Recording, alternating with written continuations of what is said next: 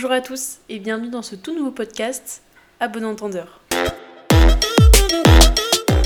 Je suis Claire, la créatrice de ce podcast, et je suis vraiment heureuse de vous présenter ce tout premier épisode d'À bon entendeur. À bon entendeur, ça va être un podcast où on va pouvoir parler de beaucoup de sujets, vous allez voir. On va parler politique, actualité, développement personnel, psychologie, sport, culture, art, enfin voilà, il y a beaucoup de choses qui m'intéressent. Je suis une personne indécise, donc je, je n'ai pas réussi à, à choisir un, un, thème particulier, un thème général. Donc j'ai décidé de faire un podcast qui touchera un peu à tout. Donc il y en aura pour tous les goûts et chaque épisode aura sa thématique. Et pour le premier épisode aujourd'hui, on va parler de l'échec et plus précisément comment apprécier l'échec.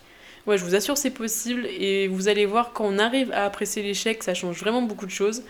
En tout cas, je vous laisse avec le tout premier épisode et puis on se retrouve après. Alors on va commencer avec la définition du Larousse. Euh, le Larousse qualifie l'échec comme un résultat négatif d'une tentative et un manque de réussite. Il parle aussi de subir un échec. Donc déjà dans cette définition-là, on va avoir deux mots forts qui sont le mot négatif et le mot subir. Donc c'est clairement deux termes qui vont définir l'échec comme une fatalité, comme quelque chose pour lequel il va être difficile de, trouver quelque chose de positif. Ou très tôt, on va apprendre ce qui est échoué, on va apprendre ce qu'est l'échec en fait. Parce que très tôt, on va être confronté au système scolaire français et au système de notation qui va valoriser certes les élèves qui ont des meilleures notes, mais qui va déprécier du coup ceux qui ont plus de difficultés et ceux qui ont de moins bonnes notes. Et tout ça, ce, ce schéma-là de, de, fonctionner, bien qu'il est en train de disparaître, les notations sont en train de disparaître euh, dans le système scolaire français, ça va créer chez l'élève qui a des mauvaises notes euh, cette peur de l'échec, parce que bah, déjà il va avoir le fossé, euh, ce, cette comparaison avec l'élève qui aura des bonnes notes, qui sera hautement valorisé. Ça va justement lui dire ok, l'échec c'est douloureux parce que bah, ça fait mal d'avoir une mauvaise note. L'échec c'est négatif parce que du coup euh, je me retrouve dernier de la classe. L'échec du coup c'est quelque chose prohibé, c'est quelque chose qu'il faut éviter, c'est quelque chose qui n'a aucune valeur ajoutée puisque là j'ai échoué, j'ai une mauvaise note. Euh, voilà, il n'y a rien de bon à côté. C'est quelque chose qui ça va pas m'apporter en fait. Et à force d'être dans ce schéma-là, parce que bah, le schéma scolaire c'est quelque chose qui, dans lequel on reste beaucoup, euh, longtemps je veux dire, euh, ça va vraiment transformer et ça va vraiment créer une vision de l'échec très négative. Et cette vision négative de l'échec, on va pouvoir même la retrouver chez le premier de la classe, qui a réussi certes à l'instant T, mais qui sera témoin en même temps euh, de l'échec de l'autre en fait. Et vu que ça restera dans le système scolaire qui fait qu'on ne valorise pas l'échec et qu'on ne valorise pas le dernier de la classe, lui, il va instinctivement et automatiquement faire le lien entre échec et honte, échec et fatalité, échec et choses négatives en fait. Donc forcément, le fait d'être longtemps dans un système comme ça, bah, c'est dur de, de, de, voir le positif dans l'échec et de, de, se confronter à cette peur qu'on qu va construire autour de l'échec. Mais du coup, euh, comment trouver la réussite de l'échec?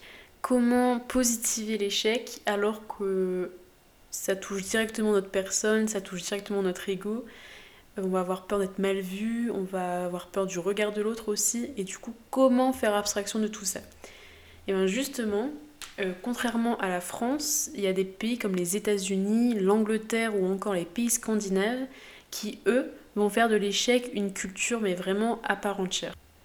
Bon, je vous dis pas de déménager aux États-Unis ou en Angleterre, mais c'est juste pour, pour qu'on se dise si eux arrivent à valoriser l'échec, au combien nous aussi on peut le faire en fait. Et surtout que c'est trois bons exemples dans le sens où les pays scandinaves déjà, ils sont très réputés, ils sont très en avance au niveau du système professionnel, au, système du, au niveau du système pardon, euh, scolaire. Ça va être vraiment euh, des exemples. Et après les États-Unis, on pense aussi à l'American Dream, bon, même si c'est un peu dépassé. Les États-Unis représentent vraiment quelque chose où bah, l'entrepreneuriat, euh, le fait de, de créer, c'est vraiment valorisé et c'est vraiment certes difficile, mais, euh, mais ils ont vraiment cet esprit euh, entrepreneur en fait. Et qui dit entrepreneur dit échec possible. Mais du coup, d'avoir ces trois références-là, on se dit ok, euh, certes, c'est des cultures anglophones et scandinaves totalement différentes de la nôtre, mais s'ils y arrivent, nous aussi, on peut réussir à trouver hop, ce petit point de lumière dans l'échec. Et ce qui est vraiment enrichissant avec euh, ces pays-là, c'est que pour eux, l'échec fait partie vraiment du succès. C'est-à-dire que ça va être une partie, une étape nécessaire, une étape obligatoire pour arriver à la réussite. Pour eux, vraiment, en fait, le succès, ça va pas être le contraire du mot échec, ça va être vraiment deux choses complémentaires. Et le fait d'arriver à ce schéma de pensée-là, ça va faire que bah, on va gommer ces peurs, on va gommer ces barrières qu'on peut se mettre à l'idée d'entreprendre, à l'idée de, foncer vers un projet qu'on a, parce qu'on va avoir conscience que bah, l'échec, c'est pas une fatalité, l'échec, ça va être une étape nécessaire en fait. Euh, pour réussir, il faut échouer au bout d'un moment. Je suis d'accord que ça peut paraître un peu fou de dire ça, mais réellement, pour eux, l'échec, ça va être un gain d'expérience, ça va être un, gain d'humilité, ça va être euh, ça va vraiment quelque chose qui va permettre d'acquérir des, connaissances, d'acquérir euh, bah, d'apprendre de ses erreurs aussi, ça va vraiment être quelque chose par, laquelle il faut passer justement pour réussir encore mieux. Donc c'est ça qui est, qui est ouf de se dire bah oui demain j'entreprends, c'est sûr que j'ai échoué, mais c'est l'étape nécessaire. Ça peut faire peur et ils enlèvent pas la peur, c'est que c'est juste que voilà, c'est inscrit, c'est gravé dans leur culture et du coup, bah, ils en ont conscience et ils se disent ok, ok, c'est un parti pris, c'est un coup de poker, j'y vais, mais, euh, mais ouais, je, je sais qu'au fond de ma tête, il y a des chances pour que j'échoue, mais c'est pas grave. Si j'échoue, bah, ça sera euh, une bonne expérience, je vais apprendre des choses, j'aurai rencontré des gens. Il y a, toutes ces choses positives autour en fait.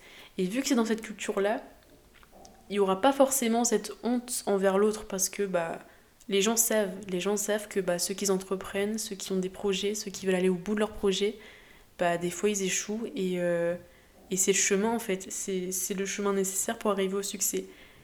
Et c'est ça qui est complètement dingue et qui, qui fait réfléchir, je trouve.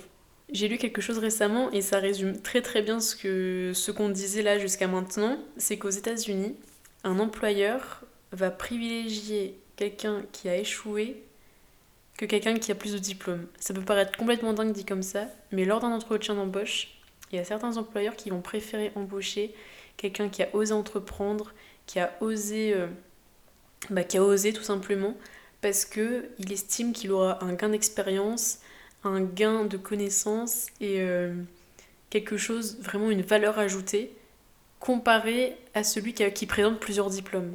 Et c'est sûr que cette petite histoire d'entretien d'embauche euh, peut paraître un peu dingue, mais encore une fois, là, euh, ça nous prouve que pour eux, l'échec est vraiment quelque chose de positif parce que c'est quelque chose d'enrichissant.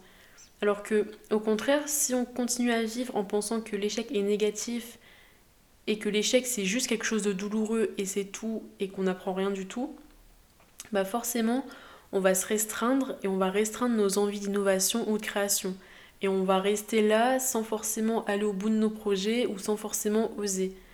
Alors que si on prend l'échec du côté positif, comme euh, dans la culture anglophone ou scandinave, alors ce sera plus une barrière et on va pouvoir oser davantage et on va pouvoir être ambitieux en fait parce que on va prendre conscience que certes c'est douloureux et ça fait peur mais que derrière il y a tout un apprentissage et toute une expérience incroyable qui pourrait être très très positive et une expérience qui va beaucoup nous servir euh, pour plus tard en fait.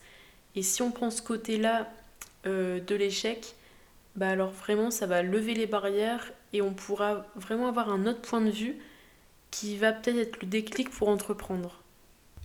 Après c'est sûr que même si on, passe par cette phase d'échec, tous les projets qu'on a n'aboutiront pas et tous les projets qu'on a ne porteront pas forcément les fruits espérés.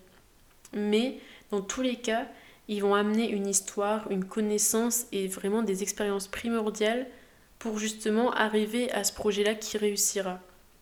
Parce que pour arriver au projet qui va réussir, bah c'est en apprenant de toutes ces petites erreurs qu'on a faites qu'on va pouvoir revenir vraiment encore plus audacieux, encore plus connaisseur de notre domaine pour justement réussir ce projet ultime en fait.